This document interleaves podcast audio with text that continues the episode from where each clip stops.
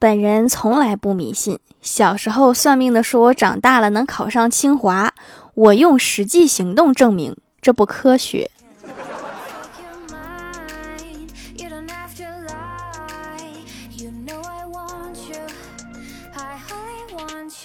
Hello，蜀山的土豆们，这里是甜萌仙侠段的秀欢乐江湖，我是你们萌豆萌豆的小薯条。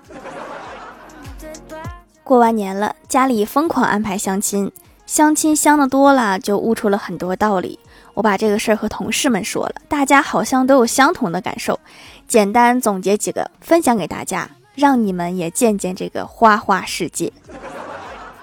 相亲可以让你见识到，原来人还可以长成这样。相亲就是要不他嫌你丑，要不你嫌他丑。有的相亲的男生会天真的以为相亲就是发媳妇儿，相了就是媳妇儿了。不是的哈，一定要摆正心态呀。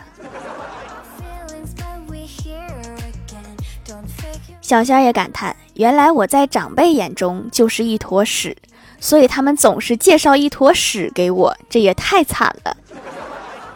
前台妹子以前就一直说，以后我一定要找一个有钱的，其他条件无所谓。后来被介绍了一个又丑又矮又胖的人，但是他真的有钱。那个时候他才明白，原来他也不是非常爱钱。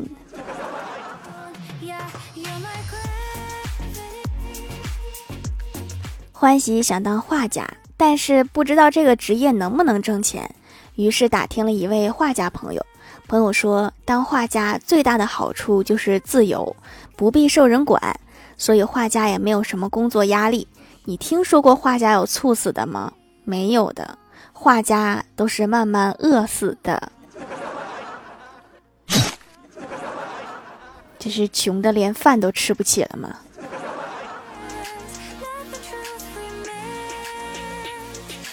每个理发店的理发师都有一个酷炫洋气的名字。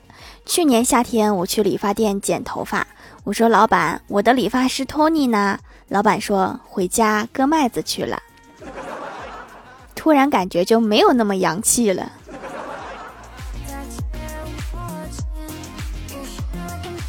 我哥和他对象是在网上认识的，两个人一直都很有神秘感，只在酒吧见面。每次见面都是在我哥刚发工资的时候，女友很有个性，每次都点最贵的酒，然后坐上十五分钟就匆匆离开。我哥安慰自己说，这一定是因为他是特工的原因吧。为了保护我，他现在也没有告诉我他的名字。我听完认真的分析了一波，我感觉你这个对象好像姓九，叫酒托。哥，你好像被骗了呀。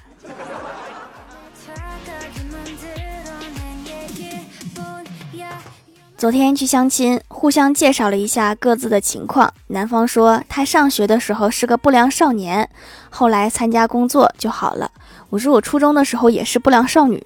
对方突然来了兴趣，问我说有多不良，说来听听。我说我那个时候才一米四，发育不良。你说的不是这个不良吗？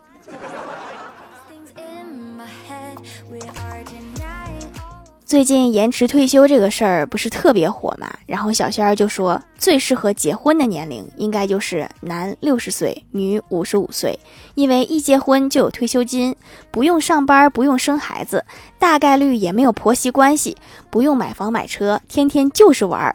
最主要的是一结婚就白头偕老。你这么一说，好像还真是这么回事儿。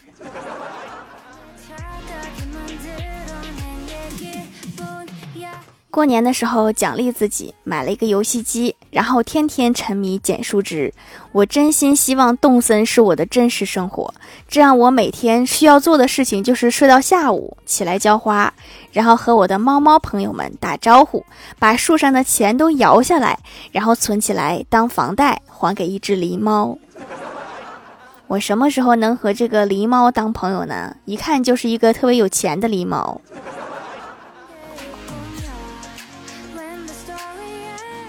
郭大侠就剩十几块钱的零花钱，郭大嫂就拿了二百给他。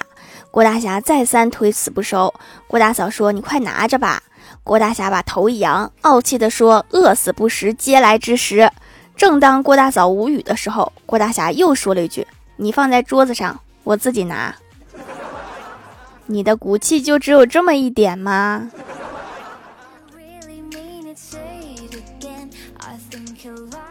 饭后无聊逛公园，拥挤人群中迎面过来一群阿姨，她们好像是在聊子女结婚的事儿。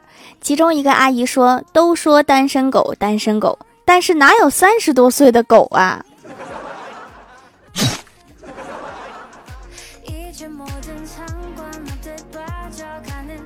周末去洗澡，搓澡的大姨给我搓澡，一边搓一边说：“小妹妹，你这身上也太埋汰了，你看看。”我说：“大姨，女娲团土造人，人都是小泥丸子做的，不必大惊小怪。”大姨说：“那你肯定是个大泥丸子。”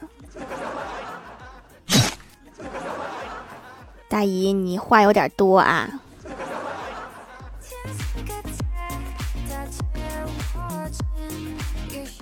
上学的时候，我们班有个规矩，上课不让看课外书，看课外书的要写检讨，看多少字的书就写多少字的检讨。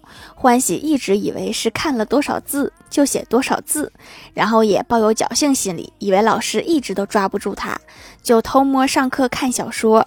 终于在一次英语课被班主任给抓到了，老师看了看小说，粗略估计一下说：“咱们班的规矩你是知道的。”这个厚度，你先写四十万字的检讨吧。四十万字，九年义务教育全下来也没写过四十万字啊！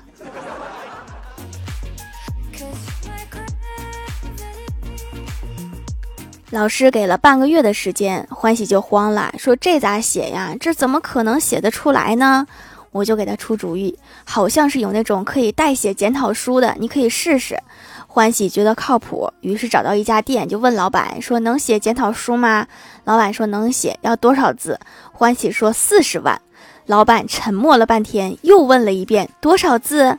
欢喜重复道：“四十万。”老板说：“您是触犯天条了吗？”老板还挺幽默。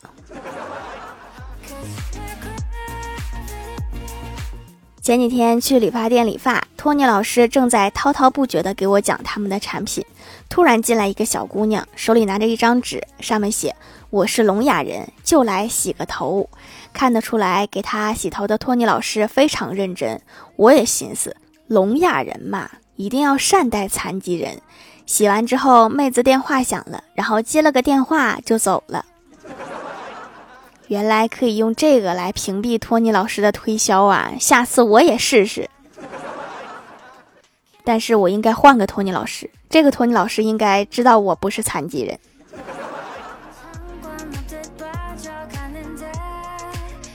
嗨，蜀山的土豆们，这里依然是带给你们好心情的欢乐江湖。喜欢这档节目，可以来支持一下我的淘小店，直接搜店名“蜀山小卖店”，数是薯条的数就可以找到啦。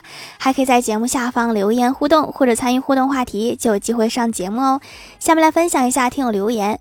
首先第一位叫做蜀山派看鱼塘的蛙爪旗，他说：“条，为什么别人改个名就说一下就可以读，而我评论段子为什么都不会被读？”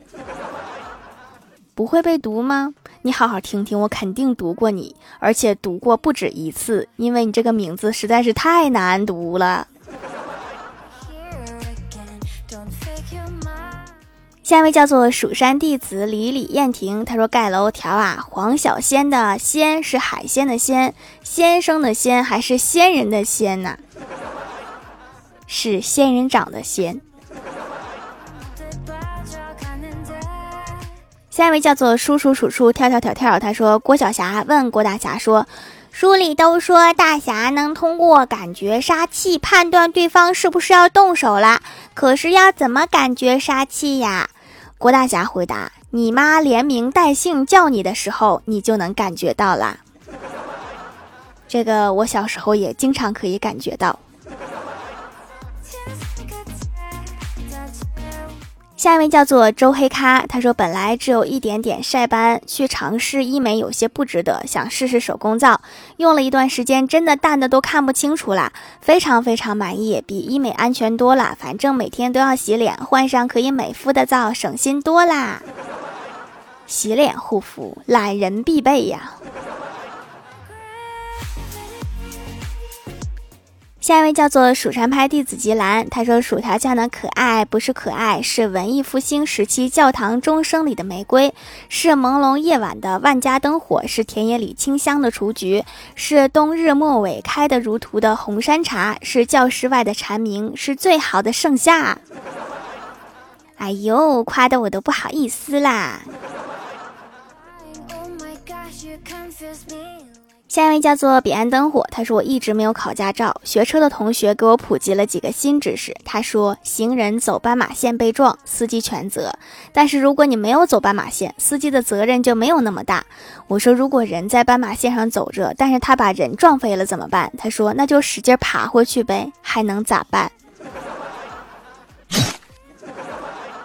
机动车上基本都有行车记录仪了，可以回放。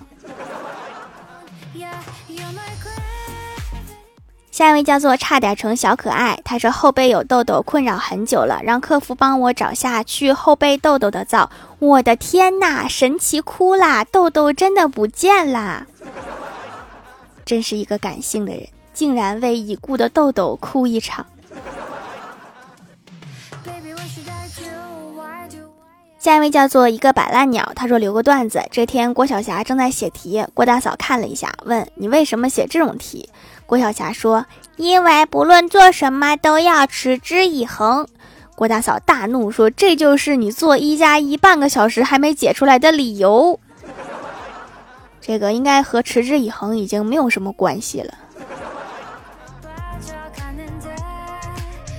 下一位叫做 “Hello 未燃烟火”，他说：“条互动话题和评论哪个更容易被读到啊？”评论选的多，评论更容易一些。下一位叫做仔仔，他说：“条二月二十四号，我期末考试能举一个又大又圆又丰满的，而且非常聪明绝顶的土豆来保佑我们吗？不是刚开学吗？”怎么都期末考试了？土豆都安排了，好好考哈。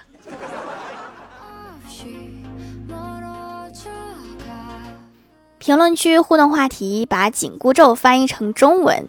倾听二幺二说：赶紧给薯条点赞，赶紧给薯条点赞，赶紧给薯条点赞。这个好，这个紧箍咒非常好。八重神子的喵说：“悟空，还有一天你就开学了，你还剩下四篇作文，这得通宵补作业了呀。”李长月就是我的名字，说：“你一楼没啦，你一楼没啦，你一楼没啦。”这是一一段抢楼的悲鸣。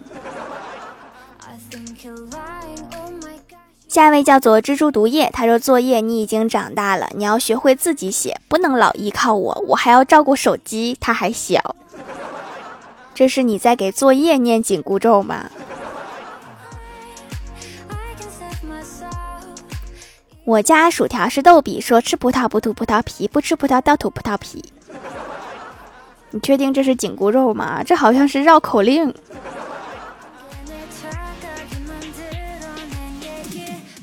下面来公布一下上周九幺八节沙发是薯条酱的鼓手盖楼的有无敌的多多罗粘粉、蜀山弟子李李燕婷、时代俊峰、老板李飞、蜘蛛毒液、我家薯条是逗比、MC 派、蜀山派、重木良土、八重神子的喵、和谐有爱、黑白熊、叔叔数数、跳跳跳跳、蜀山派弟子吉兰、NJ 林小涵、小五和薯条的喵、彼岸灯火、蜀山土豆丝、蜀山派的施一光、关 Sir 幺零二七、地灵喵。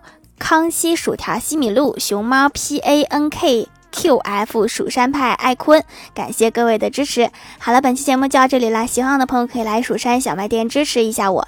以上就是本期节目全部内容，感谢各位的收听，我们下期节目再见，拜拜。